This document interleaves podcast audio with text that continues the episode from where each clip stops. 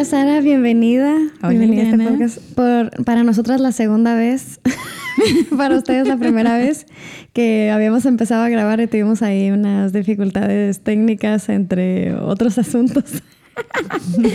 Pero bueno, este, muchísimas gracias por, por estar aquí.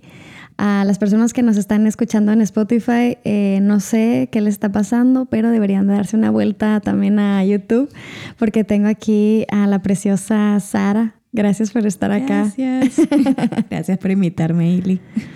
Eh, estoy, estoy emocionada, como, como habíamos comentado, estuviste en el primer episodio que grabamos. Sí, Eh, estuve detrás de escenas eh, cuando hicieron el primer episodio con Kai. Sí. Y bueno, estaba ahí con Roberto, detrás de todo, entre las cámaras, mirándolos, cómo hacían todo. Sí, que fue un poquito caos eso, porque me acuerdo que, que estábamos grabando y de repente dejó de grabar. Fue- fueron un montón de cosas, pero eh, bueno, aquí al final, ahora estás aquí tú de, lado. del otro de- lado. Sí, del otro lado, no de la producción. Eh, y bueno, quería que tuviéramos esta conversación porque yo te, te conozco a ti como una persona súper apasionada eh, de muchas, muchas cosas y quisiera que nos, que nos platicaras un poquito más de, de ti, de lo que te apasiona y, y, y, pues cuéntanos un poquito. Muy bien, pues bueno, eh, nada, tengo varias pasiones en mi vida. Eh, compartimos varias de ellas, como por ejemplo la música, pero hay algo como extraño que tal vez no todo el mundo tiene el privilegio de decir, que es que me apasiona mi profesión, me apasiona lo que hago, eh, lo que decidí estudiar. Y, y bueno, yo me dedico a la, a la odontología, soy odontólogo. Y mi pasión comenzó de una manera un poquito extraña e interesante. Desde muy pequeña sabía lo que quería hacer y fue porque mi familia, eh, todos están relacionados con algo de las ciencias de la salud. Mi abuelo era médico, mi mamá es enfermera, mi madrastra es enfermera y así como varias personas, ¿no?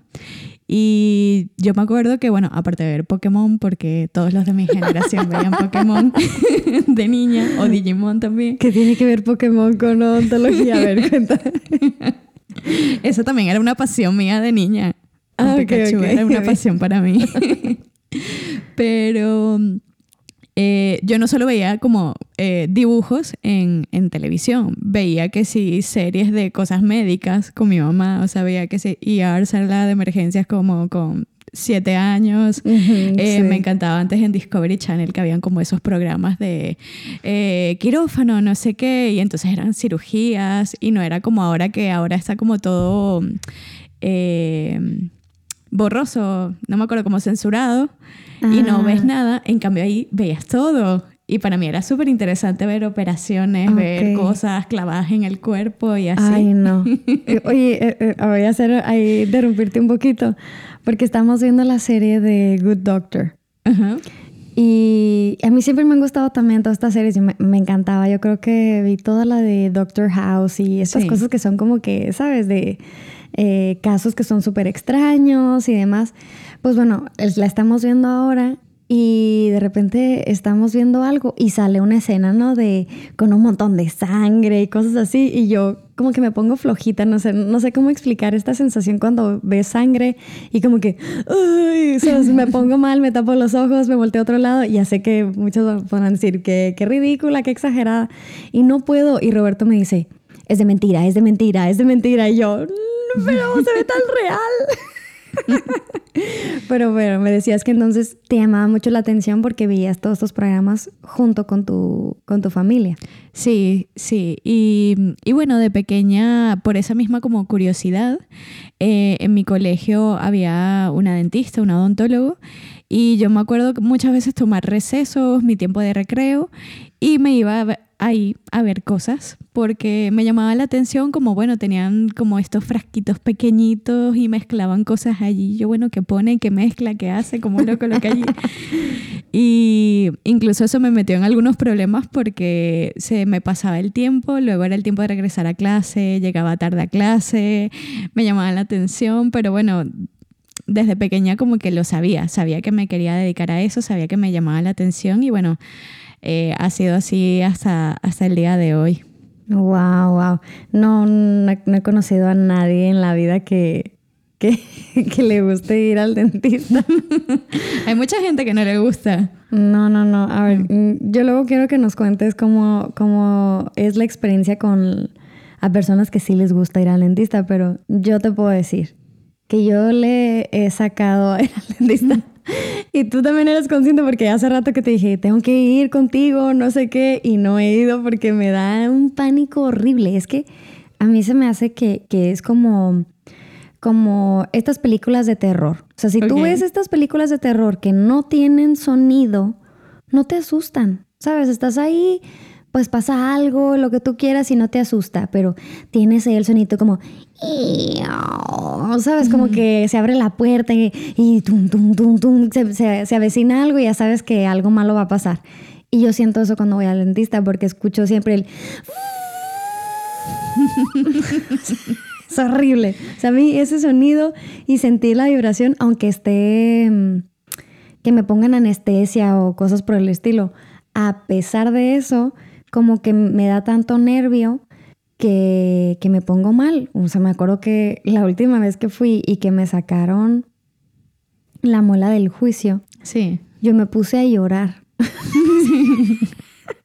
no es broma, ¿eh? O sea, no es broma. Me puse a llorar y, y, la doctora estaba así como que, ¿qué te pasa? O sea, ni que te estuviéramos haciendo ahí algún daño a propósito, ¿sabes? Y yo no, lo, no, lo, no podía no llorar y estaba llorando. Entonces, por eso te digo, no me imagino a alguien que vaya al disco como que, ay, sí, voy a ir. Hay de todo, hay de todo. ¿cómo, cómo, cómo fue para ti o cómo, o sea, porque me imagino que cuando vas adquiriendo como ciertos gustos, ¿no? En este, eh, en tu caso, que veías a tu maestra o que veías a, la dentista del colegio o lo que tú quieras, me imagino que si ibas al dentista de niña, pues era como que, ¿y qué hay? ¿Y para qué es tal cosa? Y te llamaba mucho la atención. Por eso, ¿tenías o tienes alguna historia que te haya pasado de que le hicieras alguna pregunta al dentista o algo así como para saber un poquito más de su vida o de su trabajo? ¿O, ¿O solo lo disfrutabas y ya? A ver, yo creo que no mucho con esta parte, porque a pesar de que era algo que me llamaba la atención, no tenía como mucha gente relacionada en ese medio específico. O sea, tenía más gente conocida o familiar de médicos, enfermeras, de otro ambiente, pero no de dentista. Ah, yo creo que yo en mi familia soy la primera odontólogo, si no me equivoco, eh, o por lo menos de, mi generación o de la familia más cercana. Entonces no tenía como ese medio para decir, ah, de pequeña pues iban allí con una tía, yo qué sé, y le preguntaba cosas y me dejaba pasar el día ahí. No, eh, era como la curiosidad e incluso como que todos tenemos nuestras dos versiones también, porque a pesar de que puedas ser un profesional de, salud, también eres paciente en otras cosas. Entonces yo sé que como paciente tenía mis problemas como en boca, de cómo era mi mordida, lo que sea, y yo de niña perdí todos mis aparatos, o sea, súper irresponsable de paciente. Entonces, bueno, como que de pronto a veces una cosa, la curiosidad, de pronto no está ligada a lo otro, lo que puede ser como, bueno, ser paciente, cumplir tratamiento. Y yo creo que una ventaja que, que también yo tuve eh, fue que yo nunca tuve grandes problemas en mi boca. Sé que hay gente que desde muy pequeñito sufren de caries y eso hace que tengan que tener como unas experiencias de tratamientos más fuertes cuando son más pequeñitos y al final todo lo mío era muy sencillo, excepto por la parte, bueno, de aparatos o lo que sea, pero lo mío era muy sencillo y no fue hasta que tuve 18 que me sacaron las muelas del juicio, me las sacaron todas en el mismo día así completo. ¿Qué? Sí. o sea, estuviste inflada así de... Sí, fue muy fuerte. Yo no me reconocía al espejo. Era como, Dios mío, mi cara no va a volver a ser igual. Qué horror. sí, los que han visto El Chavo del 8 sabrán de Kiko. O sea, me sentía como Kiko. Yo era Kiko. Sí, sí. wow. Ay, no, qué fuerte. Em, pues digo que, que, a lo mejor puede ser eso. Puede ser porque no, te, no, te, no te pasó. A mí sí, yo estaba muy, muy pequeña y me acuerdo tener muchos problemas de caries y así. Que, a ver, una pregunta que no, no, no tengo idea. Pero es cierto que hay personas que por genética tienen menos problema en los dientes. O sea, ¿eso sí es verdad o, o ni al caso? ¿Eso es por la alimentación? A ver, los problemas en la boca por lo general no suelen ser como una sola cosilla No hay como una relación específica y directa con un solo factor. Por lo general los problemas en la boca son multifactoriales. Tanto la caries, la enfermedad periodontal, que es de las encías, son un conjunto de cosas. Entonces sí, hay una parte que es genética, que efectivamente si, por ejemplo, tus padres tenían muchas caries, tú tienes probabilidad también de tener tal vez más caries que otros niños, pero no es el único factor que influye. Influye el cepillado, qué tipos de alimentos consumes, si son altos en azúcares, eh, cuánto tiempo te tardas entre que comes y te cepillas, o sea, son, son muchas cosas, la calidad de tu saliva. Eh, entonces no solamente influye, eh, y qué pasa también que cuando los niños son muy pequeñitos hay como una costumbre o a veces de los papás de, darles besitos en la boca. Ay, no, qué horrible. No, no, no, no, no, no, no, no. Lo siento, no sé quién nos está escuchando que, que, que tengan familiares o que hagan eso, pero es que a mí se me hace lo más feo del mundo. O sea, ¿cómo le vas a dar besos en la boca a un, a un niño? Aunque sea tuyo, no sé. Sí. Y bueno, la verdad es que nosotros no lo recomendamos tampoco.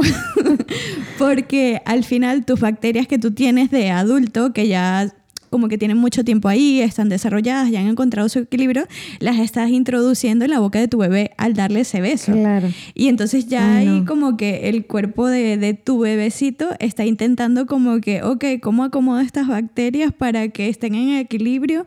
Y eso también puede hacer que, que se generen más caries. Ay, no. Los odontólogos no lo recomiendan. No lo recomendamos. eh, pues fíjate que a diferencia de mí, eh, yo tengo una hermana, Grecia, que, mm, que ella siempre quiso tener este brackets. ¿Sabes? Como que llegó al punto en que no era cuando. Porque a ver, a mí me tocó que los brackets no eran cool. Ok, pero después ya sabes que lo que no es cool después se vuelve tendencia y popular. Entonces después como que se hizo popular y ella dijo, no, yo quiero, yo quiero. Yo sí es cierto que, que reconozco que ella tenía una una mala mordida porque se, chupaba el dedo mucho cuando, cuando era chiquita y como que la mordida era, sabes, como que estaba medio hacia arriba, eh, no sé, mala. Pero de todas maneras ella quería, ¿sabes? O sea, ella quería que le pusieran brackets. Y yo decía, ay no, qué incómodo, aparte, sabes, de que sufrían mucho que para limpiarlo, que, que, que pues el fierro ahí quieras o no, que te esté ahí lastimando los labios y demás. Este, pero bueno, siempre se me hizo como, como muy curioso que yo odiaba ir al dentista y mi hermana quería ir. Me encantaba. sí. Oye, y, mm, eh, otra pregunta. Entonces, ¿fue muy fácil para ti decirle a, tus padres que te querías dedicar entonces a, a, estudiar odontología? Porque pues mucha gente de tu familia ya ya había estado por, por la parte de la salud, ¿no? Me imagino. Sí, no fue tan complicado como de pronto una persona que, que yo qué sé, vaya a dedicarse a algo fuera de lo común y tenga problemas familiares por eso, la verdad fue muy sencillo. Incluso en algún momento consideré medicina, algo más inclinado hacia allá, pero mi abuelo siendo médico me hablaba mucho del tema de las guardias de, mira, las guardias son así, es mucho tiempo, son estas cosas. Y yo también siempre tuve como una visión muy familiar de que quería estar en mi casa, criar a mis hijos yo, o sea, muchas cosas que dije, bueno, tal vez la opción como intermedia entre estar en la salud, pero tener un poquito más de control de de tu tiempo, de tus horarios, de el tiempo que dedicas y poder tener también como esa parte familiar eh, la vi con la odontología como una posibilidad para mí. Entonces, mi familia también como me fue empujando un poquito en esa, en esa dirección. Y bueno, como todo el mundo, o sea, a pesar de que me gustaba desde muy pequeña, a los, no sé, 15, 16, que estás como en esos últimos años de bachillerato, haciendo pruebas, te cuestionas, dices, bueno, de verdad quiero esto, no quiero esto. Entonces pensaba, bueno, ¿y si me dedico al turismo? Y, o si me dedico por completo a la música. Entonces estaba como entre varias cosas y al final, pues sí, terminé como volviendo a este camino otra vez. Qué bien, te lo, te lo pregunté porque eh, mi suegra es, doctor y, mm, Y, me acuerdo que una vez también Roberto estaba hablando de, que, de la carrera y no sé qué. Y ella misma, que es, es, doctora, le dijo como que no, no, no, no te dediques a la medicina, es demasiado tiempo. Eh, y se me hace curioso porque por lo general siempre quieren que sea, que, que, que sigan, ¿no? Como que la generación de doctores, todos quieren que sean doctores. Si son abogados, quieren que todos sean abogados. Eh, pero está bien que, que, que fueron también realistas en, en en comentarte que pues es difícil y al final de cuentas sí creo que, que en general la, medicina en particular a mí se me hace muy complicado y muy demandante. Sé que hay, muchas otras eh, profesiones también que, se les dedica mucho tiempo y yo también varias veces lo he comentado que la música se podrá ver como muy, muy divertido y demás, pero muchas veces yo como músico no tengo horarios. Y yo también misma he querido como, ay, ojalá poder tener como un horario de oficina y saber que entro a tal hora, salgo a tal hora y ya no tengo más que trabajar y a veces es quedarme mucho más tiempo dedicándole tiempo y, y, tal a la música porque no, no hay horario en esta carrera. Pero ¿cómo, ¿cómo fue para ti? O sea, cuando ya decidiste mm, estudiar odontología? ¿Cómo fue para ti la introducción? Porque puede ser que lo hayas fantaseado, ¿no? Toda la vida y demás. Mm. Pero ¿cómo fue ya tener como eh, este, tu primera clase y adentrarte como a todo lo que tenía que ver con, la odontología para ti? ¿Cómo, ¿Cómo fue? Si fue como que, ay esto, ay esto nuevo, ay esto lo otro. O fue como, ay, no sabía que era tan complicado. O no sé, cuéntanos un poquito como de estos inicios. Sí. A ver, mm, los primeros años por lo menos de, la carrera de odontología, eh, tal vez el, por lo menos el primero en Venezuela es muy general. O sea, se puede parecer tal vez mucho a medicina o a otro tipo de cosas y ves cosas muy generales de salud, o sea, eh, no sé, bioquímica, em, mm, anatomía, eh, pues cosas muy, muy básicas que son para todas las áreas de la salud. Y por un lado, em, como que te va introduciendo ese mundo y le permite a la gente que tiene como ese primer contacto decir, bueno, me llama la atención esto o no me llama la atención esto, aunque hay materias que siempre como en todas las carreras son pesadas y tú dices, Dios mío, ¿para qué me va a servir esto en mi vida? siempre pasa. Sí, por ejemplo, como salud pública y estas cosas, yo siempre lo detesté porque es como estadística. Eh, cuánta gente hace no sé qué, como todo de estudios, y a pesar de que hay a veces estudios que son muy interesantes porque al final estamos en algo científico, no pueden ser como, bueno, lo que salió y ya está y entiendes que tiene un sentido, pero para mí me da mucha pereza todos esos números, fórmulas, no sé qué, o sea, lo detesto, no sé no, no era para ti. no era para mí. Y a medida que vas avanzando en la carrera, se va volviendo como cada vez más específico. Por lo menos en nosotros en segundo año teníamos ya materias directamente de odontología, eh, una parte que era operatoria, que es como toda la parte de caries, de cómo arreglar eh, las caries, también periodoncia, que es toda la parte de encías, endodoncia, los tratamientos de conducto. Entonces, como que vas ya como muy específico y muy directo a lo que es como la profesión. Y si en el primer año no sabías, como en el segundo año, si tienes como que saber, mm, esto es más sí o no. Pero el filtro mayor es a partir del tercer año, porque en tercer año comienzas a atender pacientes en la universidad. Claro, comienzas... Sí, sí comienzas a hacer cosas muy sencillas y cada vez como poco a poco cosas más complejas. Entonces ahí es donde, si en el primero estabas allí, en el segundo dijiste, bueno, tal vez, en el tercero ya se define si sigues o no sigues, porque... ¿Cuántos años son de, carrera? Son cinco. Ah, ok, ok. Sí, son cinco. Y, y bueno, para mí, o sea, mi experiencia fue que a mí me encantaba, o sea, me gustaba mucho. Y cada vez como al entender más el cuerpo humano, como que te genera más curiosidad, pero al mismo tiempo como saber más, te das cuenta lo perfectamente que está creado. Y a, mí eso me fascinaba, decir como, Dios mío, no puede ser que tantas cosas pequeñitas funcionen en nuestro cuerpo y todo tiene un sentido, un propósito, actúa en un momento específico. A mí eso me, me volaba la cabeza y, y me generaba como más como más ganas de saber más, de entender los porqués, de decir, wow, O sea, qué precioso es nuestro cuerpo en cómo nos defiende, en cómo actúa, en cómo crea las cosas, en cómo se moldea eh, dependiendo de las situaciones y yo creo que eso es algo, algo precioso. Wow, oye, ahorita que estabas comentando que es en tercer año, ¿no? Cuando, cuando atiendes a otras personas.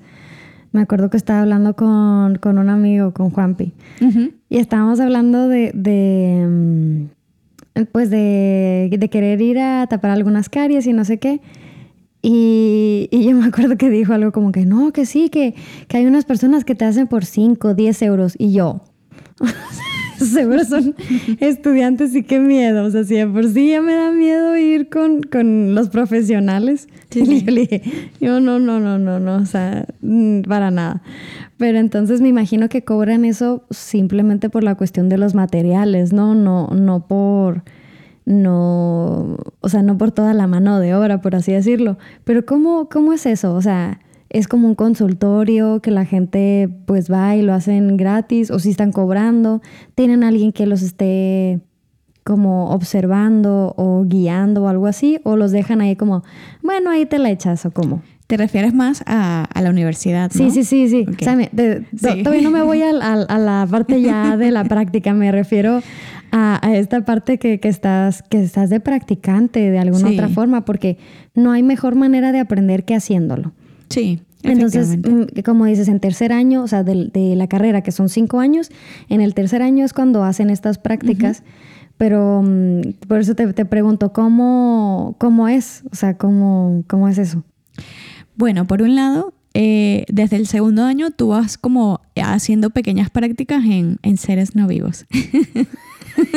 seres no, ok, ok. Sí, nosotros teníamos como una especie de, de maniquí, de simulador, eh, que tú compras como se llama Typodont, eh, que es como una boquita y tiene los diferentes dientes y como que tú los pones a tornillas, compras repuestos. Y practicábamos como eso, como curar caries. Entonces como, eh, como agarrar la turbina, sabes la intensidad que tienes que tener, la mano, los movimientos, la posición dentro de la boca, todo, cómo poner los materiales, como entonces de por sí ya, ya te vas como entrenando, como familiarizando. También eh, la parte de tratamientos de conducto, hacías lo mismo, practicábamos con, o sea, con dientes de verdad que habían sido extraídos. Entonces parecíamos como una gente, no sé, de Halloween, una cacería de brujas, los estudiantes de odontología, porque íbamos por ahí a sitios como a otros consultorios de gente así ya graduada como, oye, ¿tienes dientes? Qué creepy, ¿no? Sí, un ¿Tienes, creepy. ¿Tienes dientes por ahí que te sobren, que nos puedas regalar? sí, y entonces nada, te tocaba como, ya se conseguías esos dientes y comenzabas como a, a practicar en laboratorios eh, cosas. Y claro, cuando ya llegas a esa parte de, de, bueno, del paciente, de ese primer contacto, siempre vas a comenzar evidentemente por tratamientos más sencillos, por ejemplo, una limpieza. No vas a comenzar de pronto día uno caries, no. okay, okay. O por ejemplo, lo más básico, incluso antes de una limpieza, una historia clínica, o sea, preguntarle a ese paciente cosas, cosas de su salud, cosas de los medicamentos que toma, eh, a qué se dedica, qué hace, tratar de entender cómo el mundo de esa persona es lo primero. Oye, qué, qué importante, voy a hacer ahí una, un paréntesis, qué importante es saber hacer las preguntas correctas, ¿no? Porque, mm, o sea, Mm, te digo, ya sé que va a sonar muy tonto, pero es que uno aprende también viendo series, depende qué series vean, ¿no? Pero me ha tocado que, que, que, que va, ¿no? Por un problema que yo qué sé, es de la pierna, pero no no les cuentan a qué se dedican o cosas así, y de repente sale un problema mayor del hígado o algo por el estilo, y, y, hace una pregunta el, el, doctor, ¿y por qué no nos dijiste que te habían operado de no sé qué? Y la persona va a decir, pues es que no sé qué tiene que ver esto de la pierna y la rodilla con el hígado. Entonces me imagino también que, que es muy importante en, en, bueno, en esta carrera y también en todas, ¿no? Como hacer las preguntas necesarias porque no es lo mismo, yo creo, una, una persona que quizá por alimentación de, de alguna dieta o por alguna enfermedad, qué sé yo, pues los dientes también tengan, eh, eh, que, que, se, se, hayan afectado por algún tipo. No sé si, o sea, estoy hablando aquí al aire porque no tengo ni idea, ¿no? O sea, no sé si tiene que ver que la diabetes o que tiene que ver... Mmm, cosas que sí alteran un montón, como nosotras que tenemos tiroides o algo así, o también el historial eh, familiar, ¿no? Porque me ha tocado también que llegas al doctor y te preguntan, ¿alguien en tu familia tiene no sé qué? O alguien en tu familia ha tenido, ha sufrido cáncer, bla, bla, bla. Entonces, sí se me hace como que no es cualquier cosa que, la, que lo primero que, que tengas que hacer es hacer las preguntas correctas al, al, al entrevistar como a la al, al, paciente, ¿no? Sí. Entonces, después de eso, es que hacen, eh, yo lo voy a decir así, porque yo lo veía mucho, este, porque tenía una amiga que, que ella estudió ontología. Y yo le preguntaba, ¿pero qué, qué es esas cosas? Porque tenía como estas figuritas de, de dentadura, ¿no? Ajá. Y, y, no sé si a ti te tocó o, o qué, pero a mí me tocó que en, en, en, una de mis clases como de artística hiciéramos yeso. Sí. ¿Sabes? Que hiciéramos yeso de, de, de, ponerte, es que ya ni siquiera me acuerdo, pero es como esta cosa de las vendas Ajá. con no sé qué, con agua y bla, bla, bla. Y, y, esto hacía como la figura o de la mano, de la cara, de lo que sea. Uh -huh. Y yo me acuerdo que veía las figuras de cómo hacían las dentaduras y yo me, me, quedaba pensando, pero ¿tendrán a la persona con la boca abierta con una espuma ahí o qué? ¿O cómo le hacen como para recrear como la dentadura y así? Eh, esto es justamente después entonces de la primera fase que es eh, las preguntas, que ya ponerte en acción a, a, a ver esto con los dientes fake. Sí, eh, hay una parte de lo que estás hablando que no sé si es como, como saltar a otro tema puntualmente, pero la parte de los moldes, ¿no? De, de tomar impresiones, que Eso siempre termina siendo como lo peor para los pacientes. ¿En serio? Sí, pensé. Sí, porque claro, al final tienes como como unos dispositivos que se llaman cubetas, que es como, bueno, lo que va a cargar el material para llevarlo a la boca y bueno, eso lo probamos para ver si conforme a tu boca, si es más pequeñita, más grande, si cabe, no cabe, necesitamos una más pequeña, más ancha y así, ¿no? Y, la manera de para nosotros poder como eso, como recrear una boca, como recrear la boca de Ileana, ¿cómo la hacemos? Pues tienes que tomar una impresión, tienes que tomar un molde de la boca de Ileana. Entonces hay un material que, que se llama alginato, que es el más común, el más utilizado, como el más básico, eh, que es con el que tomas las, las impresiones. Y claro, ese es un material que, que, no sé si de pronto has visto, eh, hay como una tendencia de hacer como esculturas para tu casa, que era como un polvo que mezclabas con agua y entonces sí. terminaban como en un bote grande Eso. metiendo las manos juntas. Eso es lo que es, te digo como de Es el mismo material. ¿En serio? Sí. Ok, ok. Solamente que uno está como industrializado en botes grandes como para hacer esas cosas, pero es el mismo, solamente que lo hacemos en pequeñito en los dientes. Pero, o sea, de alguna otra forma significa que se van a quedar con esa cosa en la boca un buen rato, ¿no? Sí, o, o ya, cómo? sí, ya, ya los tiempos como que han bajado mucho, han bajado mucho. Eh, es un minuto, un minuto máximo el tiempo que ah, tarda bueno, el... tanto. Pero claro, cuando el paciente lo tiene ahí, se le hace eterno. O sea, un minuto es como 10 años.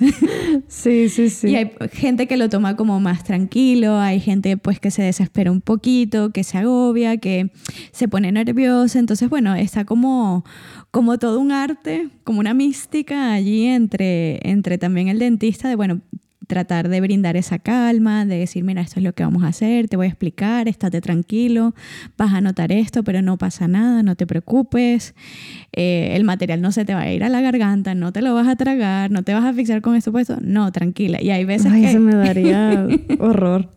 Y hay veces que lo intentas como sacar y claro, eso hace como un vacío está como totalmente acoplado. Y lo que tienes que hacer, o sea, a nivel como científico o práctico, es como que se cuele un poquito de aire, levantarlo en una esquinita, que se cuele el aire y ahí ya lo puedes quitar todo. Pero claro, la gente dice, me vas a despegar los dientes, porque claro, sienten esa presión inicial y hasta que consigues hacer como ese pequeño quiebre del vacío. Como, como el, Gerber. exacto, exacto, como una compota, literalmente, que quitas como clic esa y ya la puedes abrir bien. Es lo mismo. Ok, ok. Qué interesante. Sí. Em, pero bueno, te quería comentar algo más. Sí, sí, como En ese camino, eh, algo en lo que estamos avanzando mucho y me gusta del trabajo en el que estoy ahora mismo, es que la tecnología ha avanzado mucho y ya estos tipos de materiales que tenemos los estamos quitando o disminuyendo a solo lo estrictamente necesario y ahora se está haciendo todo de manera digital. Entonces ya no es un molde con una pasta, sino que es como una especie de cámara, un escáner que vamos pasando en la superficie de los dientes y nos permite como trasladar toda tu boca a un ordenador. Wow. Bueno, muchísimo mejor. Aparte que se, no sé si se pierde algún tipo de información con los moldes estos físicos, por así decirlo, no sé, que quizá no pegó bien o no lo hizo correctamente, o sea, no sé qué tanto sea de diferencia pero a lo mejor también en agilidad y en precisión, hacerlo digital, pues em, me imagino que agiliza de alguna otra forma el trabajo, ¿no? Sí, como todo, cada cosa tiene sus ventajas y desventajas, como decir, bueno, no sé, grabar con una guitarra es mejor grabar con una acústica, con una que no tenga micros, eh, con ampli o con efectos digitales, pues depende, no hay como una respuesta 100% correcta, depende del efecto que quieras conseguir, del sonido que quieras conseguir. Entonces esta parte de, tomar moldes o impresiones es un poco lo mismo.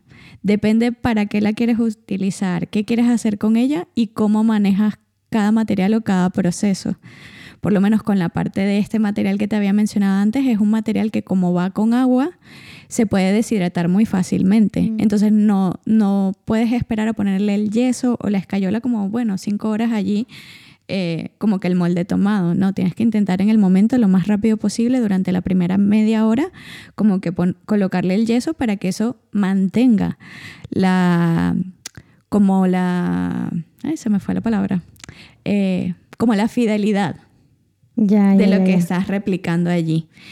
Eh, y lo mismo, o sea, los materiales físicos tienen como sus tiempos en los cuales puedes hacer eso porque si no hay deformaciones. Y la parte digital está muy buena, pero también tiene sus limitaciones. Hay veces que, no sé, vas copiando hacia la parte de atrás de las muelas y como por los mismos algoritmos que tiene, puede, por ejemplo, deformar, eh, como ampliar más o ampliar menos por cosas de, bueno, triangulaciones y cosas que los informáticos entenderán más que yo. yo solamente entiendo lo, lo, muy básico, pero bueno, también hay deformaciones o, o cosas que son copiar la encía, tienen unas cosas súper buenas de inteligencia artificial que si, no sé, el paciente mete la lengua eh, así, de pronto ya la lengua no te sale, como que la borra, la elimina. Pero puede hacer lo mismo con la encía y tú quieres copiar la encía y te la borra y es como, de pronto no te pasa con lo otro. Entonces depende de en qué lo quieres utilizar, qué método vas a escoger. Ok, ok. Y, tengo una pregunta, a lo mejor no sé si es medio ridícula o qué. No. Pero, por ejemplo, mm, para, para mí es fácil como buscar a una nueva persona que me inspire, ¿no? Por ejemplo, eh, busco a alguien que me inspire en, a nivel vocal o alguien que me inspire a nivel eh, musical, creativo, de composición. Este, pues también en cosas de producción, o sea, como que cualquier cosa ya sé que se puede encontrar en internet, pero es fácil como encontrar como, ay, el mejor guitarrista del mundo y tal.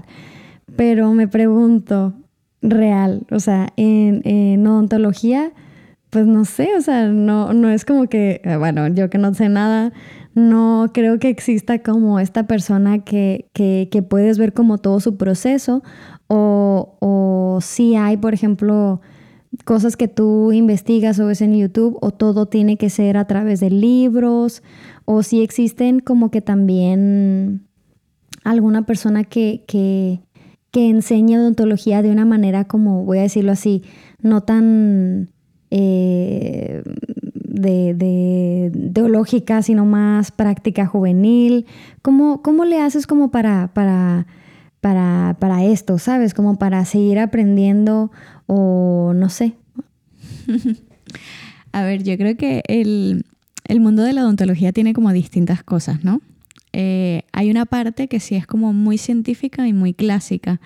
A la gente por lo general no, no se fía, o como este mundo de, dentistas no se fía en cosas que pueden ser como, como muy relativas, o por lo menos, no sé, eh, muy del Instagram de hoy en día, eh, porque te centras más o buscas centrarte en lo que es como lo científico, qué es lo que está demostrado, qué es lo que no está demostrado.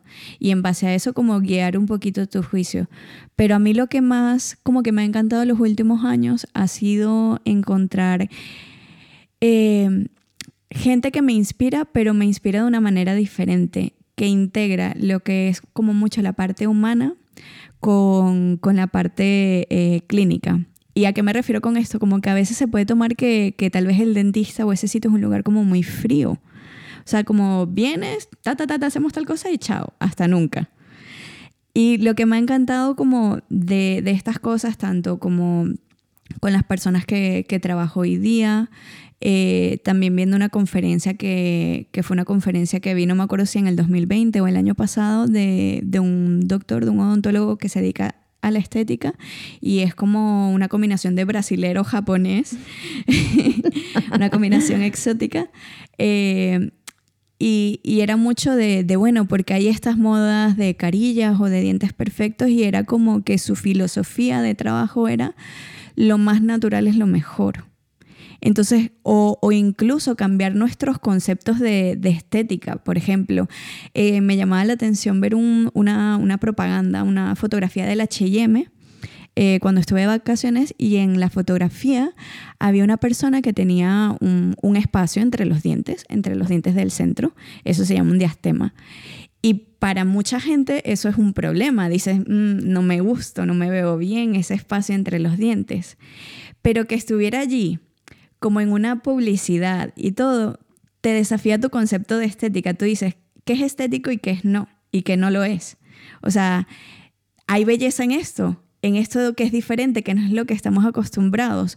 O de pronto si hay una persona que tenga una manchita en un diente, pero no es una, una mancha oscura o lo que sea, es como, hay estética en eso. O por ejemplo como con las pecas en la piel que es algo que nos podemos relacionar más fácilmente.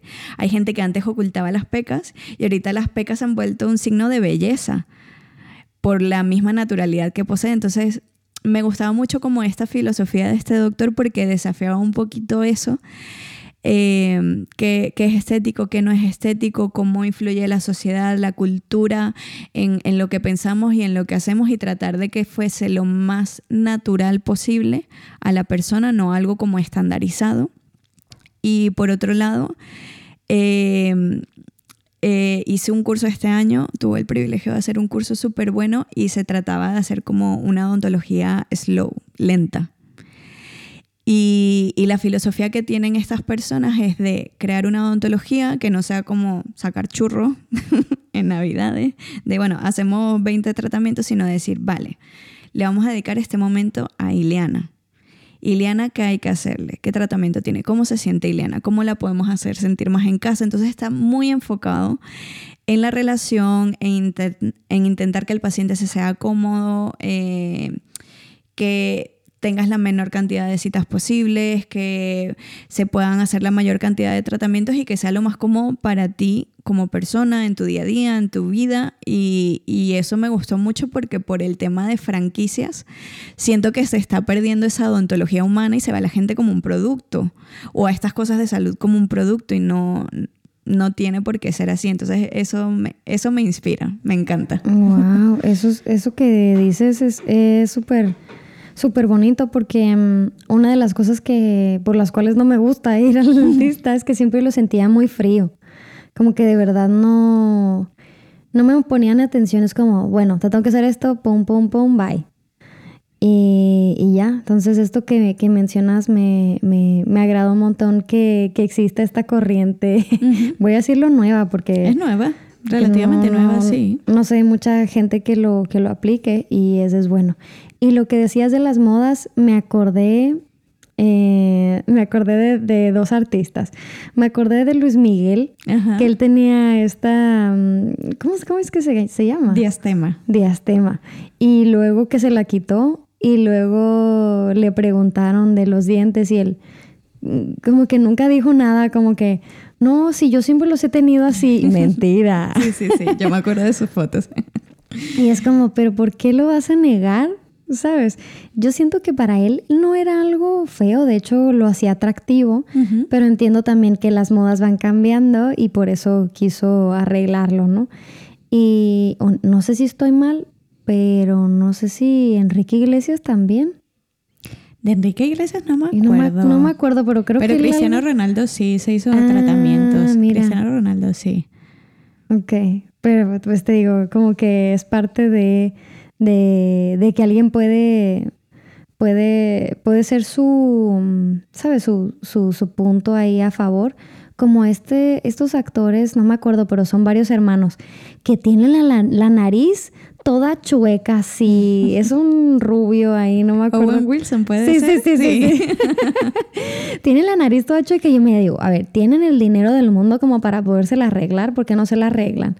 Y ya es como su sello ¿Es parte de su identidad? Sí, ya a lo mejor si se la regla ya no le darían los papeles cómicos que le dan a veces, qué sé yo. Em, otra cosa que yo te quería comentar eh, es, con, una de mis hermanas, que ella se puso, no sé cómo se llama, pero carillas. Sí, carillas, sí. ¿Sabes qué, es esta? Bueno, tú, tú explica lo mejor qué son las carillas. vale, eh, las carillas em, son como un tipo de, aditamento protésico, o sea, a ver, palabras técnicas, pero bueno, eh, lenguaje de calle, normal. Las carillas son como bien sea que se hagan o en el laboratorio con cerámicas o que se hagan, pues, no sé, en el dentista, en el consultorio con composites, con resinas. Eh, sencillamente se trata, es una técnica que se trata de cubrir el diente, la parte de adelante del diente. Y hay veces que los dientes pueden ser por debajo desgastados o no para que esos materiales pues tengan el grosor que se necesita porque si son muy delgaditos se pueden romper. Entonces las carillas se trata de eso, un poco como, como si fuera un maquillaje, una cobertura a tus dientes, a la parte de adelante de tus dientes. Pues yo me acuerdo cuando ella comentó que, que, se lo iban a hacer. Mi mamá, yo me acuerdo que le dijo como que no, no te lo hagas, no sé qué. Y mi hermana de que no, sí, sí, sí, me lo voy a hacer, que yo lo quiero arreglar, no sé qué. Eh, ella es la artista de la familia, ¿no? Dicen que yo soy, pero no sé, no sé. ella también tiene muchos fans. Este, y yo me acuerdo que yo investigué porque pues casual. ¿Qué es? No sé qué. Y lo buscas en Google y vi que había una foto de una persona que le limaron los dientes y yo me dije como, ¡Ah! ¡Qué horror! ¿Qué es eso? Y le dije, ¿cómo? ¿Te vas a limar todos tus dientes? ¿Qué va a pasar? No sé qué. Y ella, no, no, no, no, no. Me los van a poner por encima de mis dientes. Y yo como que no entendía y tal y así. Y le dije, pero entonces no te vas a ver más dientona. Con dientes de conejo. Así que se le iba a salir. Y me dice, no, no, no, que casi no se va a notar, va a ser muy poco, no sé qué. Y bueno, me acuerdo que cuando se los puso, al inicio, creo que fue como las primeras dos semanas, yo creo, que pues sí le notaba la diferencia de que se veían los dientes como, o la parte de aquí como un poquito más salidito de lo que yo la había visto toda la vida, pues es mi hermana, ¿no? Sí. Pero ya después eh, ya se me hizo tan normal, como que ya, ya, ya lo vi y dije, ah, mira, pues es como si fueran de ella, ¿no? Pero, pero yo sé que son las carillas.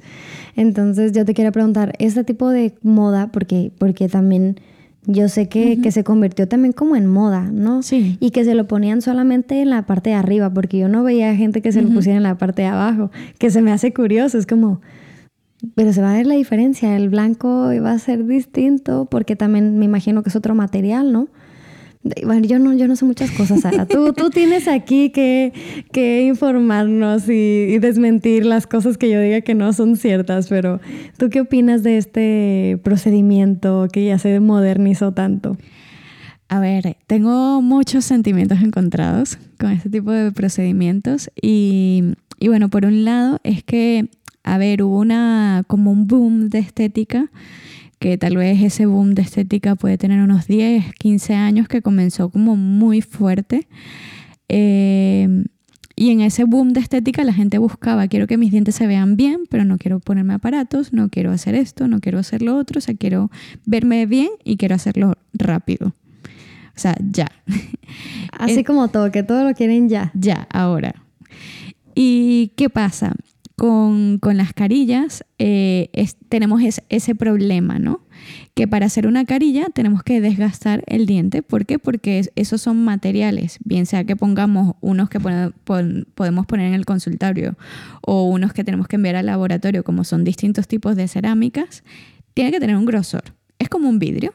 Si tú tienes un vidrio muy delgadito, por ejemplo, no sé, esta copa, si el vidrio es más delgadito que eso, se va a partir lo cojas con los dedos, se parte enseguida. Y este vidrio tiene un grosor especial para que cuando tú lo cojas con la mano no se te quiebre en la mano. Lo mismo con los dientes, ellos tienen que soportar muchísimas presiones cuando comes, cuando coges una manzana, le pegas un bocado, o sea, tienen que soportar muchas cosas y por eso nosotros trabajamos con grosores que, mira, si lo mínimo no es esto, eso se va a partir y ya está. Y ¿Y qué pasó? A mí no me comenzó a gustar esta moda de las carillas. ¿Por qué? Porque las carillas tienes que desgastar diente. Y tus dientes es, eh, no sé cómo decir, me voy a cortar una pierna para ponerme una pierna robótica protésica. Y es como, pero ¿cuál es la necesidad? Si tu pierna normal es buena, es linda, es perfecta, ¿por qué te quieres cortar la pierna para ponerte una pierna robótica? Y mucha gente hizo esto incluso también como teniendo eh, resultados negativos. Y lo malo es que esta moda comenzó en gente muy joven, en gente de 20, 30. Eh, y que cuando tú te haces algo en tus dientes, tienes 20 años, no sé, por ejemplo 25, tienes toda la vida por delante. ¿Y qué pasa? Si algo se quiebra, se rompe, pues cada vez te, tienes que hacer tratamientos más grandes. O sea, la odontología es así. Tratamos de hacer cosas súper pequeñitas porque si no luego tienes que ir cada vez más grande, más grande, más grande, más grande. Entonces las carillas es algo que es como ya grande. Entonces como que si de mayor te pasa algo, ¿qué recursos tenemos para solucionar un problema? Tenemos menos porque ya dimos un paso muy grande y ya no nos quedan tantas opciones después de eso. O sea, son muy poquitas, es hacer coronas o incluso ya a veces extracciones, colocar implantes porque ya llega un momento que el diente puede ser que no le quede suficiente estructura, que esté muy débil y que ya esté muy, muy roto su esencia natural. Entonces, por eso eh, hay otras soluciones que por eso te digo que es cuando ha comenzado a salir esta contracultura de, de, esta gente que me inspira, en donde ellos toman esta parte estética y dicen, bueno, mira, no te voy a hacer una carilla entera. O sea, tienes este diente y este diente no te gusta su forma, por ejemplo. Porque en vez de ser recto, pues no sé, es como si tuvieras como un huequito hacia arriba no es plano y no te gusta porque se ha desgastado. Ah, ¿qué vamos a hacer? No te voy a poner algo encima entero que lo vaya a cubrir. Vamos a reconstruir este pedacito, que es lo que te molesta. Y es una odontología estética como muy preventiva, muy pequeña, que nos da ese margen para decir, vale, siempre podemos avanzar algo más grande si el día de mañana te hace falta, si el día de mañana se te rompe un diente, no sé, jugando un deporte, o sea, como que siempre tenemos posibilidades de ir a más y, y no lo contrario, y que también con esta moda de las carillas comenzó la moda del blancamiento. Y entonces las carillas es no solo la forma, sino los dientes extra blancos. Sí, que yo digo, esto es imposible de conseguir a menos de que, o sea, sea una carilla sí o sí, porque se nota. Sí. No, o sea, no, no, no sé tú, bueno, obviamente tú lo vas a notar más que, que nosotros los mortales, pero, pero yo sí veo, digo, esto, esta blancura no, no es normal. No. Sí. Es, que es así. O sea, por ejemplo, hay blancos que son tan blancos que ya se ven falsos. O sea, tú dices, mmm, esta persona se hizo algo en los dientes. Y yo creo que la idea o todo el rollo de la estética es que no se note que tienes algo falso. O sea, para que tú digas, oye, estos dientes están bonitos, pero son de, son de esta persona, no son, se hizo algo, no se hizo algo. Cuando la gente está en duda, es como el equilibrio perfecto de la estética. Como también pasa con el Botox. Por ejemplo, la gente que se inyecta Botox. Entonces, cuando hay gente que se hace retoquecitos y dices como, oye, se ve muy bien, pero no sé si se ha hecho algo. A diferencia que otra gente que se inyecta y ya luego se comienza a deformar la cara y no se ve natural y tú dices como, ya rayan lo feo. Sí, sí. Y lo mismo pasa con el blanqueamiento. O sea, esos dientes extra blancos ya llega un momento que se ven muy falsos, o sea, para, para mi percepción, para, para lo que yo creo que es lo natural y que también llega un momento en que nosotros dentro de los materiales que trabajamos, las resinas, los composites para, para hacer un empaste, para arreglar un diente, ya se nos acaban los colores, porque los colores convencionales que teníamos con este boom de la estética y del blanqueamiento hiperblanco, ya no teníamos colores como para arreglarte el diente y conseguir el mismo color, porque era demasiado blanco. Entonces eso también se convierte en un problema. Y claro, comenzaron a sacar algunos productos nuevos que son más blancos, pero llega un momento que no, no, no es lo correcto, por muchas razones, porque tu diente no lo tolera o sea, ya tu diente entra en una fase de desgaste donde no lo va a tolerar ir más allá de cierto punto y también porque al dentista pues le complicas la vida, no tiene cómo arreglártelo y cómo arreglártelo bien, que se te vea bien. Y eso ha, sido algo de controversia así en los últimos tiempos. Wow. Qué, qué, complicado. No sé, no sé por qué mientras lo estabas contando se me vino a la cabeza si alguien decidiera pintar su carro de un color y luego no le pasa algo y lo quiere retocar y no encuentra ese color. Exactamente. este, bueno, Sara, te quería preguntar también, ahora un poquito más acá, bueno, de algunos años para acá, eh, cuando terminaste la carrera, ¿te quedaste ejerciendo en Venezuela o, o ya fue que viniste para acá casi, casi mm, después de terminar? Estuve poquito tiempo. Em, yo me gradué en diciembre del 2016 y me vine a España en noviembre del año siguiente. O sea, tuve poco menos de un año para ejercer eh, allá. Y claro, también fue una época complicada en Venezuela porque estábamos en una fase de muchas muchas protestas, eh, mucha escasez económica y algo que lo vi reflejado en mi profesión, en mi carrera, siempre dicen como... Eh, está ese estigma en los países, ¿no? Como que, ay, los dentistas siempre tienen plata. Mentira, ojalá tuviera yo plata. Pero era como ese punto medio, ¿no? De de, que la gente necesita hacerse cosas por su salud, pero la gente no podía permitirse pagarlo porque estaba esa crisis que tú decías, o, invierto mi dinero en comida o lo invierto en arreglarme los dientes. Y obviamente la gente va a escoger eh, comida o proveer para su casa o cubrir X gastos antes de, su salud dental, ¿no? De pronto puede ser que le den más prioridad a su salud general por lo que sea, pero la dental la dejan de último. Y yo creo que fue un, un, año complicado, un año complicado para ejercer, un año complicado para, para como despegar cabeza en mi propio país y por eso fue que tomé la determinación de, venirme a España este, en ese momento, sí. Y, y, yo sé, a lo mejor hay mucha gente que nos escucha que no, que no ni siquiera vive aquí en España. Y yo sé mano a mano porque he visto tu proceso, lo complicado de la homologación, pero quisiera que nos, que nos contaras un poquito de lo difícil que ha sido o por qué hay tanta bronca y también vi hace poquito que, que, que estaban como regulando algunas leyes, ¿no? Como que ya tenía que ser en menos tiempo, pero, o sea, de que lo leí la semana pasada. Sí. No sé qué tanto tiempo tú tienes esperando. Cuéntanos de este proceso que yo sé que es como frustrante, pero que seguramente alguna persona que, que que nos esté escuchando, nos esté viendo, a lo mejor está por ese lado y, y, puede identificarse contigo en lo que estás viviendo. Así es que pues quisiera que nos contaras uh, un poquito de eso.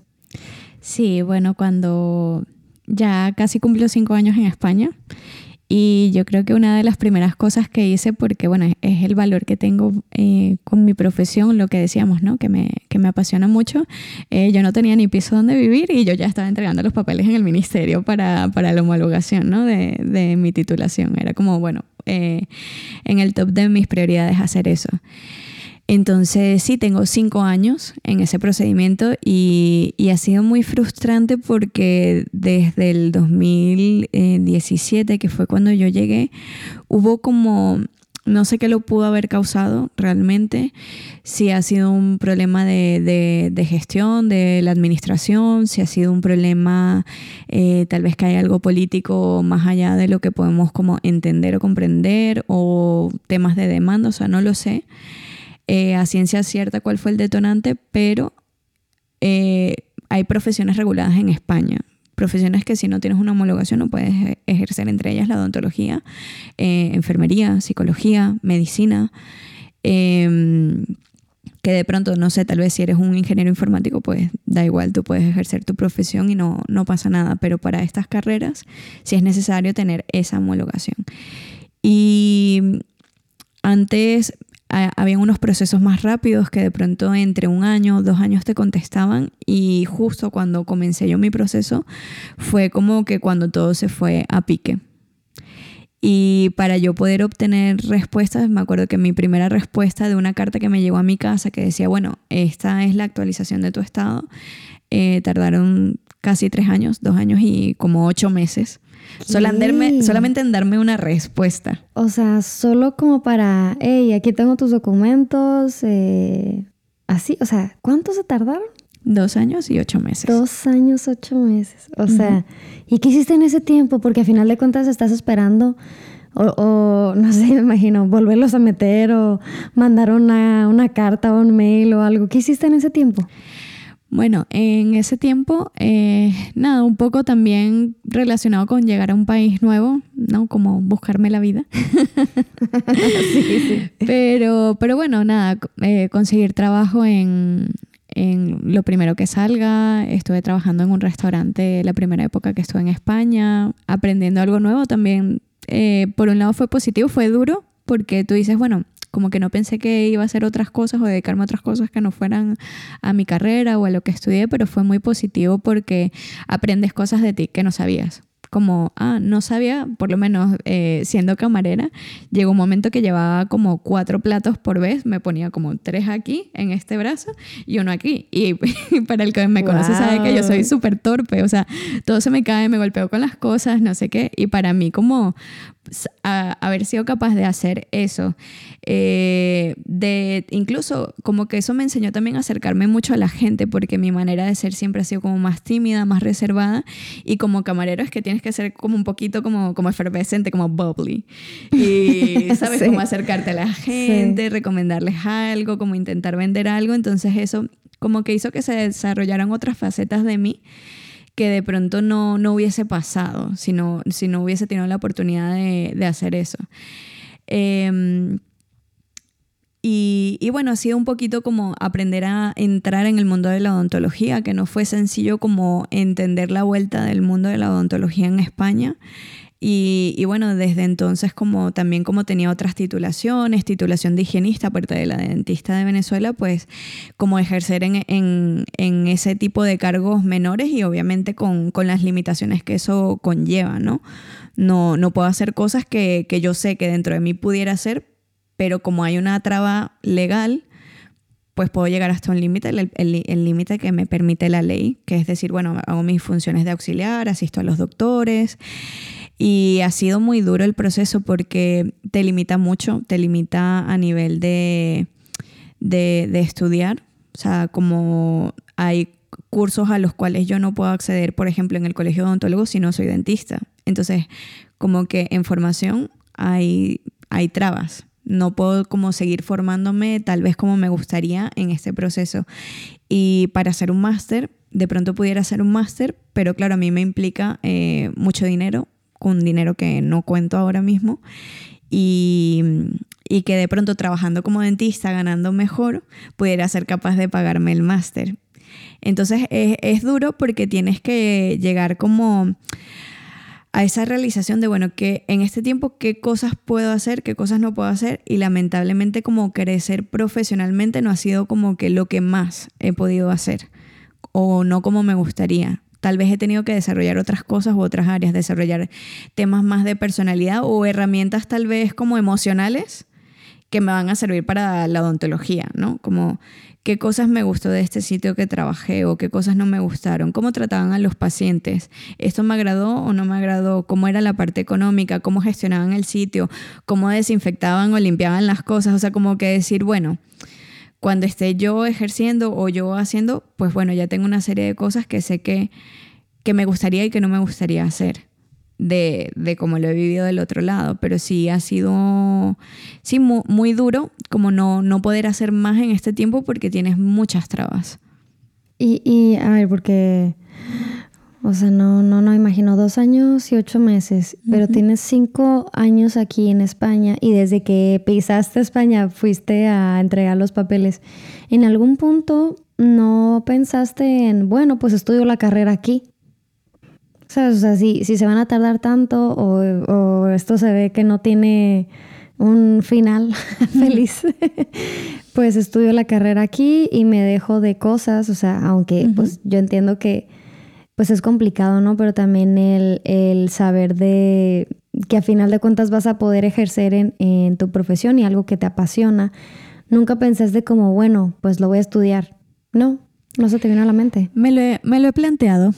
Lo que pasa es que no es una decisión como muy sencilla o muy fácil porque está llena de, muchos factores y yo creo que el, mayor problema es la incertidumbre con toda la gente que homologa. La incertidumbre. Porque de pronto hay una persona que su proceso, la carta que a mí me llegó en dos años y ocho meses, a esa persona le llevó un año y medio.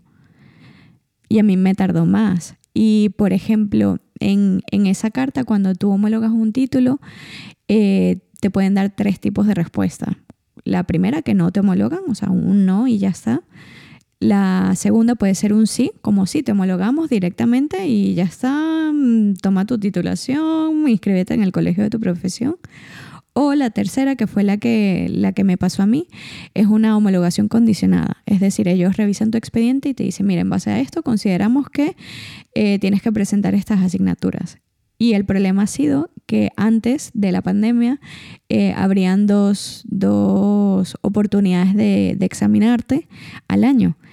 Y desde la pandemia no hemos tenido, hemos tenido una sola. Estamos ya eh, lo que sería año 2020, año 2021 y año 2022, entero, tres años en total, y solamente ha habido un examen en estos tres años. ¿Qué?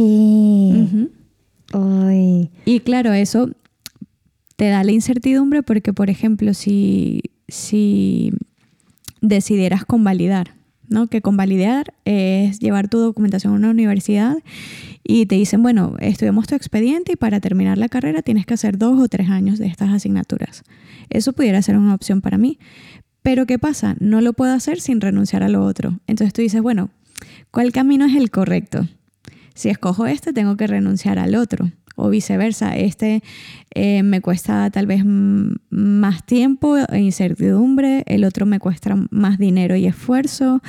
Eh, ¿Qué escojo? ¿Qué es lo mejor y qué es lo peor? Entonces estás como en, en ese baile y claro, el problema es lo que te dije, la incertidumbre.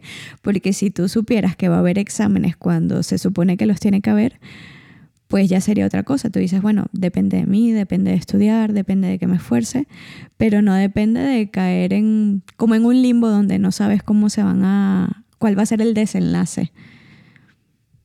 Qué fuerte, qué fuerte. No, no, no me imagino estar en esa posición, qué, qué duro. Y mm, a ver, yo he visto que a veces has posteado cosas de, de personas que, que están en la misma postura que tú y hacen, no sé si son huelgas o qué, pero eh, me ha tocado ver también, me, tocó una vez ver por el retiro que, que, estaban un montón, un montón de personas. Y este, tú te has hecho también amiga de, de, de personas que están en, en, el mismo camino que tú, o los apoyas, no los apoyas. No, no, no sé si, no sé si son muchos más o, o solo son una pequeña cantidad.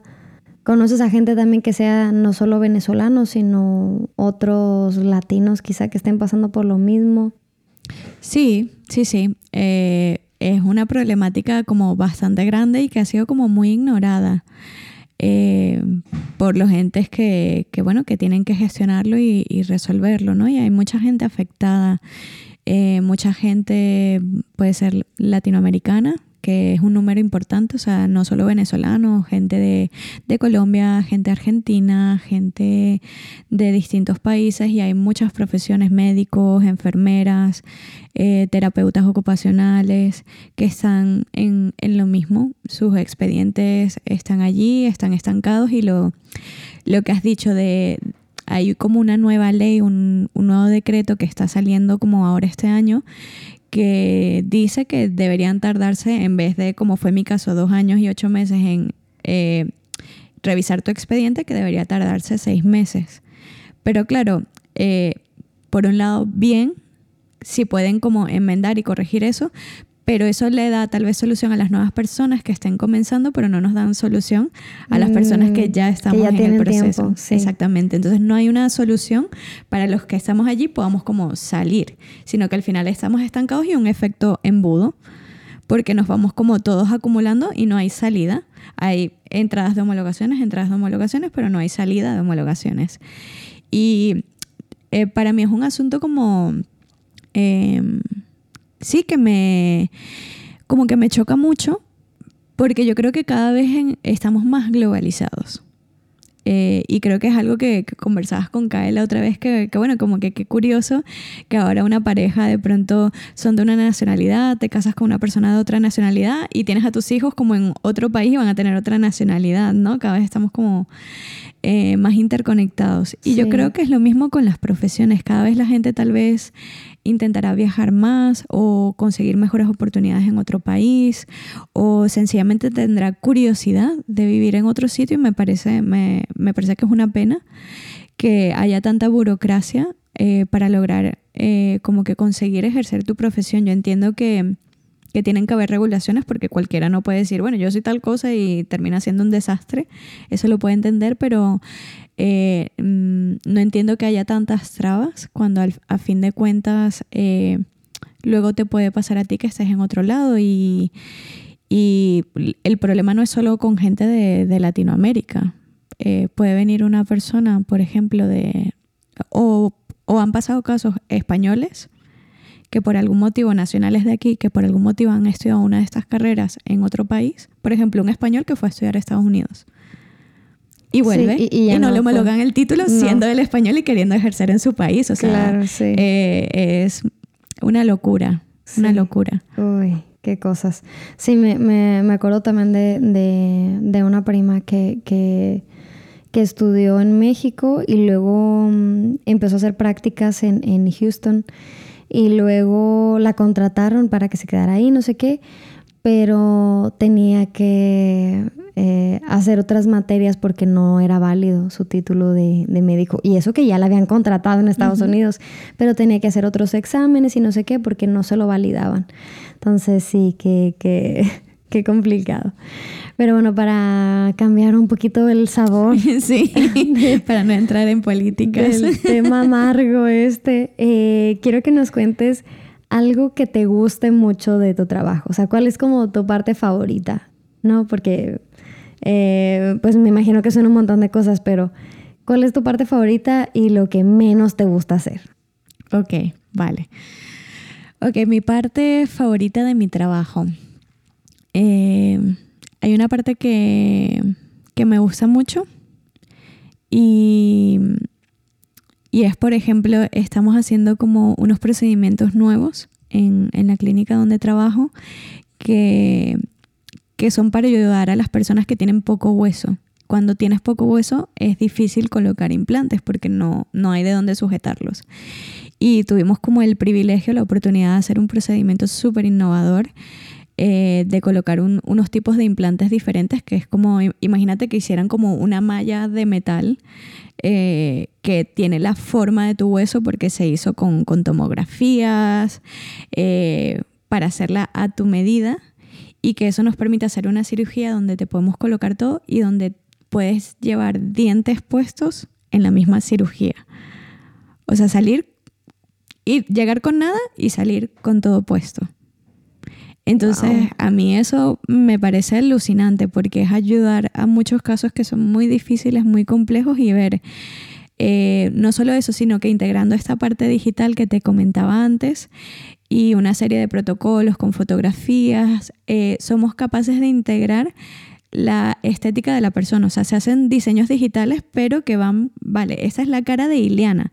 Tenemos fotografías de la cara de Iliana, de cómo son las facciones de su cara. Entonces ese diseño de dientes está hecho conforme tus facciones. Y que sea algo como más especializado, más detallado, que se adapte a ti y que sea como tan eficiente y tan preciso, eh, es algo que, me ha encantado eh, ser parte en esta última época. Qué padre, porque no es, no es solo, ah, bueno, tiene este problema, sino también ya adecuarse a las especificaciones de la cara, ¿no? De, me, imagino como, como estas cirugías plásticas que no solamente es como, te digo, arreglar un problema, sino también darle cierto tipo de estética, ¿no? Qué bonito. ¿Y qué es algo que no te gusta o es lo que menos te gusta? Es como que, ay, otra vez esto. Bueno, de pronto hay dos cosas eh, que no me gustan mucho. Eh, la primera es como hacer cosas de laboratorio. Para mí todo lo que sea como a nivel de prótesis, de laboratorio, lo que sea, lo detesto porque es como trabajar en una ferretería o en una carpintería, entonces eh, tienes que rebajar cosas así y al final como que hay mucho polvillo, todo el polvo te cae encima, parece como que estuvieras trabajando en una fábrica de Navidad porque el polvillo blanco está por todos los sitios, entonces eh, esa parte no me gusta para nada, todo lo que tiene que ver como con, con, esa parte de laboratorio no me gusta y también yo creo que un poco... Eh, tal vez con la parte de tomar moldes, eh, como que cuando hay algún paciente que le da náuseas, porque eso pasa, es muy frecuente. Tal vez una de las cosas que, menos me gustan. Eh, o sea, em- que de repente está Naider y el paciente haga... Sí, pasa. Más seguido de lo que crees. Ay, Dios mío. Pero bueno, puede ser algo, que, no me gusta mucho que pase, pero que bueno, que es, parte de. Y lo aprendes a llevar y, y sabes que bueno, que este es el trabajo. Ok.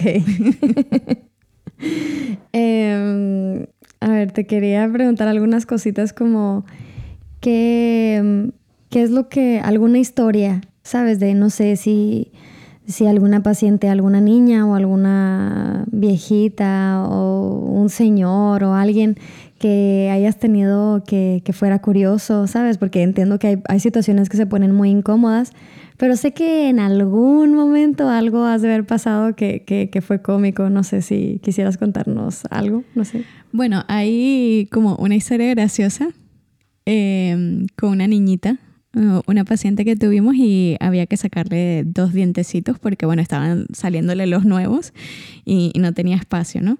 Y claro, era de estas niñas muy chiquititas, tal vez tendría, no sé, cinco años puede ser, y claro, se ponen nerviosos porque cuando piensan en extracción directamente es dolor, me va a doler y claro, entran chiquititos muy nerviosos.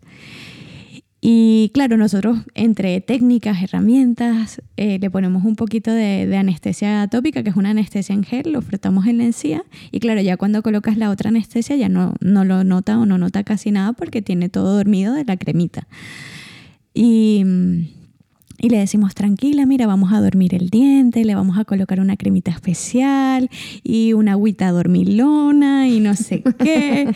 y estamos en todo eso y tocó el momento de sacarle el diente. Entonces, bueno, la doctora le, saca el diente y le dijimos, bueno, ¿estás bien? Mira, ya ha salido el primer diente. Y dice, ¿qué? Mira, sí, está aquí. ¿En serio? Y le dije, sí, viste que la anestesia te durmió, viste que no notaste nada. Y dice con, con muchísimo asombro, ¡Ah! es magia la anestesia. y claro, como que su asombro en una persona tan chiquitita, o sea, me, me encantó. O sea, yo no sabía si reírme, si seguirla atendiendo, o sea. si abrazarla o qué. Sí, sí, sí, es que era muy divertida. Pero me encantó ese asombro de ¡Ah! ¡Es magia! ¡Qué linda! Oye, eh, cuéntanos tres mitos sobre tu carrera. O sea, mm, algo que, ay, seguro los dentistas esto, o, o que algo que no sepamos, porque yo me acuerdo que una vez en una reunión estábamos em, en, un, en un Zoom y tú estabas en, el consultorio y te vimos ah, toda llena de, de, o sea, estaba todo, estabas toda tapada. O sea, no sé ni siquiera cómo fue que pusiste el celular porque tú, tú no te veías. estabas toda tapada. Entonces yo no sé qué, qué, qué, qué es lo que, qué es lo que hacen, algún ritual que tienen que hacer sí o sí siempre, ¿no? Como típico, digo, yo todo lo que sé de los doctores lo he visto en las series, lo siento, pero he visto que cuando van a, entrar a cirugía, pues se lavan como las manos hasta el codo, ¿no? Y así. Pero entonces hay, hay algo que, que sí o sí sea como el ritual de que tengas que hacer todo el rato. A ver, eh, por lo menos hablando de esa parte de, de esa llamada que, que, tuvimos en ese momento, em, era un día pues que ya no había trabajo en la clínica y bueno, coincidía que teníamos una reunión y dije, bueno, me conecto desde aquí hasta que ya eh, me toque cambiarme ese pequeño lapso de tiempo, ¿no? Eh, pero era también época de COVID. Entonces, mm. claro, eh, sí, en la parte de, odontología, ciertamente, o sea, siempre hemos tenido como muchos protocolos de desinfección y así. ¿Por qué? Porque eh, trabajamos con saliva. y la saliva salpica, la saliva no sé qué, la saliva va a todos los sitios, eh, contamina, la gente escupe, o sea, son muchas cosas. Entonces nosotros estamos muy acostumbrados a limpiar, desinfectar, no sé qué, repasar todo, cambiar todo y así. Em, entonces, em, como que... Ah, teniendo esto en cuenta, como que sí, para nosotros es como normal, pero sí en la pandemia teníamos que tener un control muy estricto de muchas cosas, por bueno, también el COVID se contagiaba por la saliva, entonces era miedo de no contagiarnos nosotros, etcétera, no se sabían muchas cosas.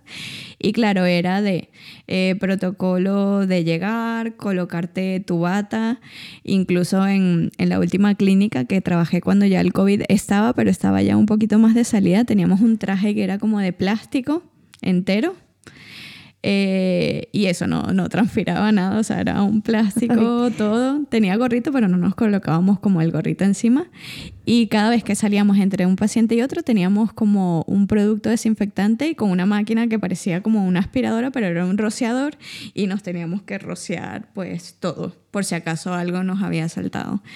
Y claro, o sea, vital lavarte las manos, súper vital en, en odontólogo. No sé por qué me imagino ahorita que dices de la saliva, me acordé de la, de la, de la película de Monster Inc. Sí. Cuando le cae el, el calcetín y que, y que, llegan a desinfectarlo. Y sí. que es, un 3312, tenemos un 3312. Y que ponen una cosa así, lo bañan y luego llegan y lo rasuran y al final todavía le, le, le quitan un pedazo de piel, ¿no? Qué risa. Sí, sí, sí.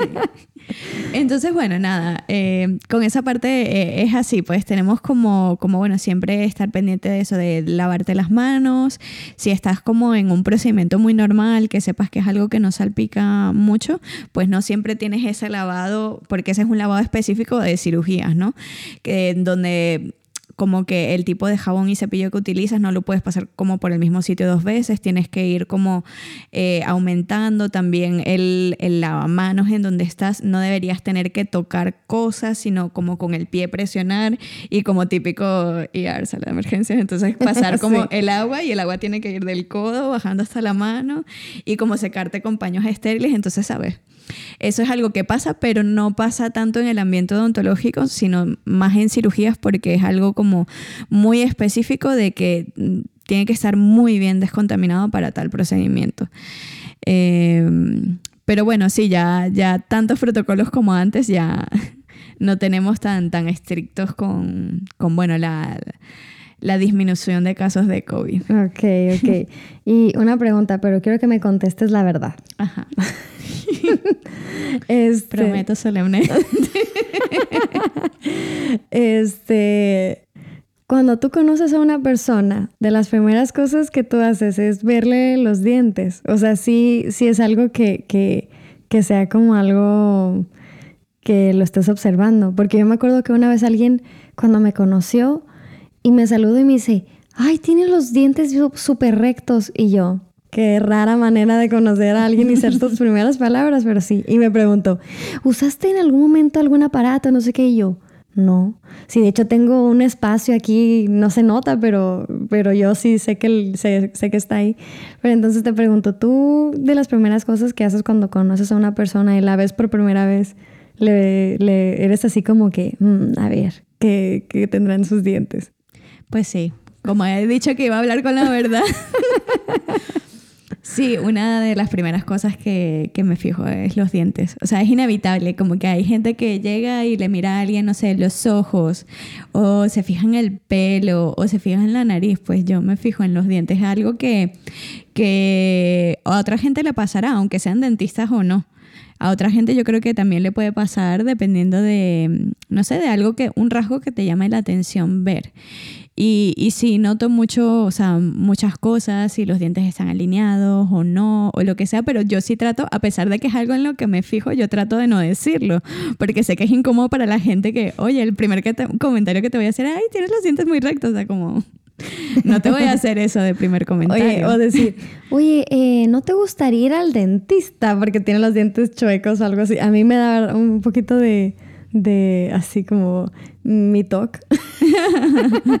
que me gusta como que las cosas estén muy rectecitas y no sé qué. Y a veces veo estas personas que tienen como el colmillo salido un poquito más de lo normal. Y siempre me pongo así como que, ah, esto se podría arreglar fácil. Tú eres así como que de verdad te quedas ahí como, bueno, nunca se lo voy a decir, pero lo voy a pensar. Bueno, no sé, como que no me lo he planteado tan así, pero bueno, pudiera ser que en mis adentros es como, bueno, esta persona pudiera necesitar esto, pero al final como que tú entiendes que cada quien em, en la parte profesional, ¿no? Tiene como una vida y es decisión de cada persona decir, bueno, voy a atender este problema de mi salud o me quiero hacer esto o no me lo quiero hacer, no sé, como que tengas un lunar en la cara bueno, tengo un lunar en la cara, me lo quiero quitar, no me lo quiero quitar. Y a veces no es algo malo, como los dientes que están como torcidos. Hay veces que, que, sí, que puede llamar la atención, pero no, puede, no necesariamente tiene que ser algo malo o que sea un signo de enfermedad todo el tiempo. Vale, vale. Entonces, como bueno, que la gente quiera ir y, y que quiera cuidarse. Eso es lo más importante, que quiera cuidarse. Sí. Bien. Pues no sé si quieres contarnos algo que no tengamos ni idea de tu carrera, alguna curiosidad. Uh, no sé, que puede ser una curiosidad. Vamos a pensarlo, a ver. Mm.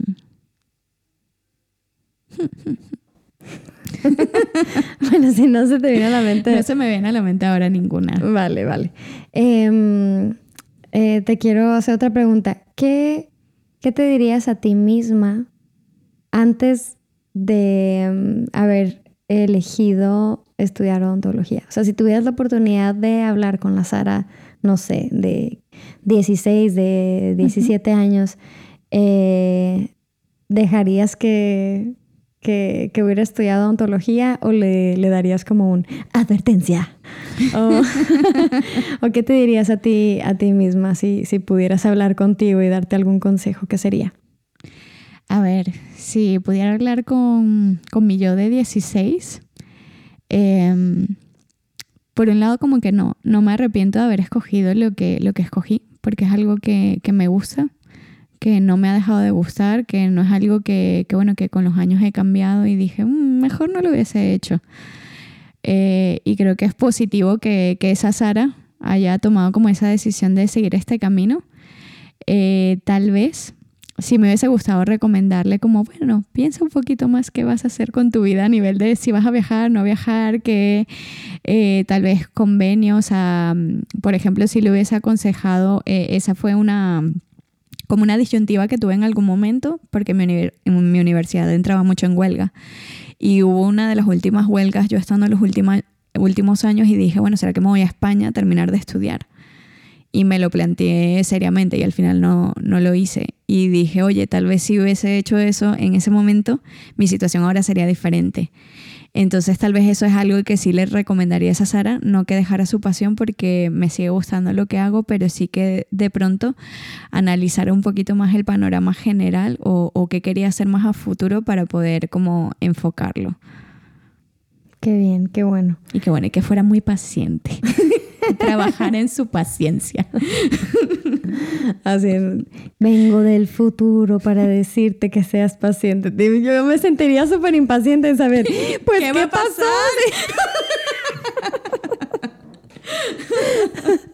¿Qué va a pasar entonces? Bien, bueno, este, mm, pues no sé. Quiero darte las gracias para, para empezar por, por haber estado aquí. Y, te digo que a mí me encanta mucho ver cómo, cómo te apasionas por, por tu trabajo, por las cosas que haces. Y, y, qué bueno que, que, has podido contar las cosas que han sido buenas y las no tan buenas, pero que a pesar de eso sigues diciendo que no lo hubieras cambiado por nada. Eso se me hace también que es, es, eh, es una pasión verdadera, ¿sabes? Que te digo, no creo que muchas personas lo tengan, porque eh, a mí me tocó conocer a, a, amigas que te digo que estudiaron eso porque el papá tenía este, un consultorio o por lo que sea. Eh, o porque, como dices tú, que les iba bien económicamente, pero, pero no por realmente tener como esta pasión por su trabajo. Así es que yo, yo, lo, yo lo valoro y lo admiro mucho en ti eso. Sí, muchísimas gracias Gili por, por haberme invitado. Espero no haber como dicho muchas cosas técnicas que siempre era como una cosa como, ¿será que estoy diciendo algo raro? Que la gente no, va a entender. todo se entendió bien. Y bueno, no me quiero despedir de este episodio sin hacerte unas preguntas así como rapid fire, sí. Wow, ok. Porque yo sé también que, que bueno, eres esposa de, de, un músico y tú también eres músico. Entonces, eh, pues estas preguntas siempre se me hacen ahí como divertidas y que, se te, que lo primero que se te venga a la cabeza, lo digas. Ok. okay. Eh, artista favorito. Uf. Um, ah Voy a decir The Script. Okay. Pero sé que no es el más favorito. pero bueno, fue el primero que se me vino a la mente. Ok. Canción que escuchaste 20 eh, veces seguidas. Uf. Em, madre mía, es que escucho tantas distintas, tantas veces que no lo sé. Um, eh, Pangea, de los mesoneros. Ok. Sí. Eh, ¿Concierto favorito? Eh, hasta ahora, mm, no, diría que tengo un favorito, es que todos han sido muy diferentes. Dependen del performance, depende de la entrega del artista, depende si quería más como calidad musical en ese concierto, entonces, no sé, son diferentes. Vale, ¿tenías alguna artista que le copiabas el estilo, look o algo por el estilo? A ver, de pequeña, de pequeñita, uno de mis placeres culposos era Cristina Aguilera. la amaba demasiado. Su forma de cantar todo y el disco de Mi Reflejo eh, lo hizo escuchar a mis padres como en un camino de 11 horas en carretera, o sea, una y otra vez. Eh, pero sí, pues pudiera ser de, de pequeña, me, me inspiró mucho Cristina Aguilera. Y, y, bueno, en mi adolescencia Evanescence. Qué bien. Sí. Em, entonces, ¿soundtrack favorito de alguna película? Wow. Voy a decir Hércules. Hacía un musical yo en casa con mi familia. O sea, así como que bailaba y hacía todas las canciones. Yo de grande es como que como yo, Sara la tímida, hizo eso de niña, no sé, pero me encantaba todo el soundtrack de Hércules y lo podía poner y bailar y hacer como un performance delante de toda mi familia. Qué bien. Así que Hércules. Bien, bien. Em, ya no se me ocurre más que preguntar. Pero bueno, no sé si quieras decirle algo a las personas que nos están escuchando. Eh, sí, yo creo que em, eh, una de las cosas, ¿no? Que, que más le puede pasar a la gente, ¿no? Es ese miedo al dentista, ¿no? Como, uy, no me gustan los sonidos, las cosas. Y, y, por un lado es como, como, bueno, al final todo eso es la suma de, de muchas experiencias negativas que, que, hemos tenido. Pero sí como que me gustaría como invitarlos a que al final no, como que no descuides tu salud por una experiencia negativa.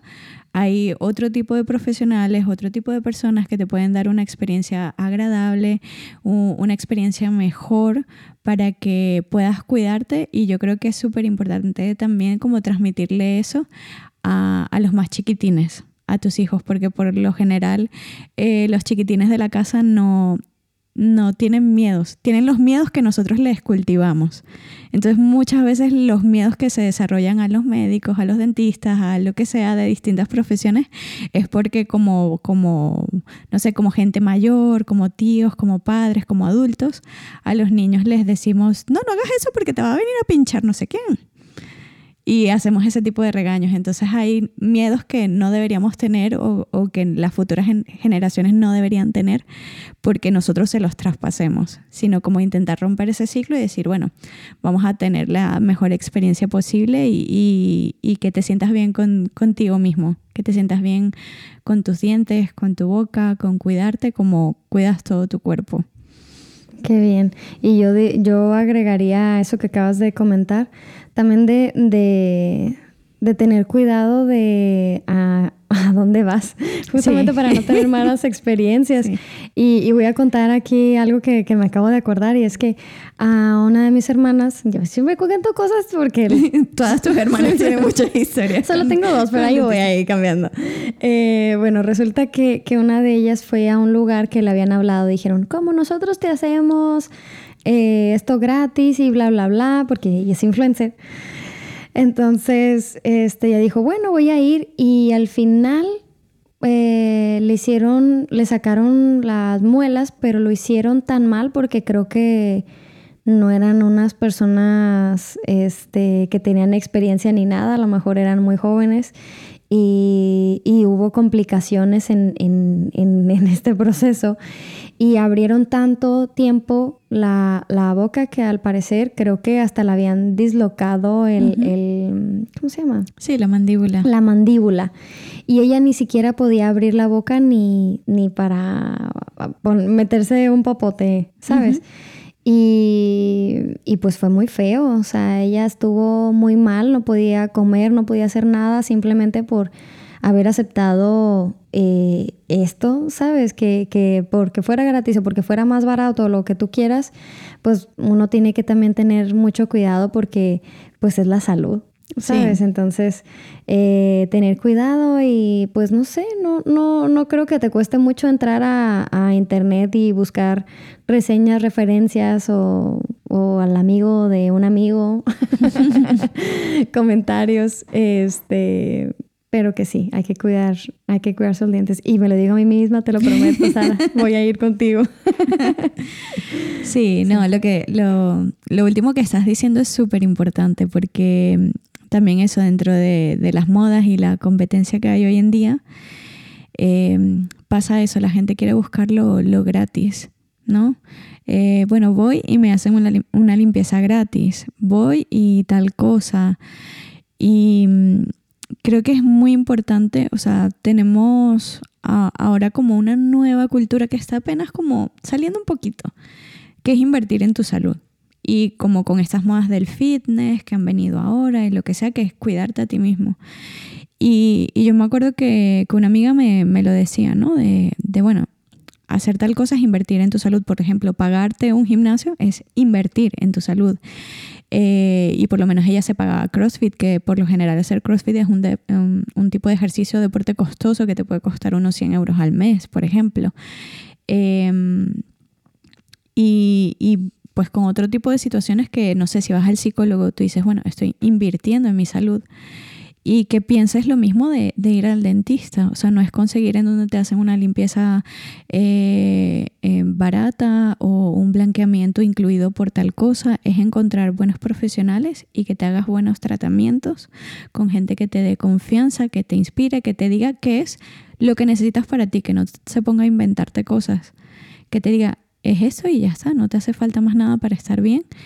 Y, y que así como tenemos ese respeto por, por, los médicos, ¿no? Por ejemplo, un cardiólogo, que, que, a un cardiólogo por lo general no le decimos como, oye, eh, perdona, la primera revisión es gratis.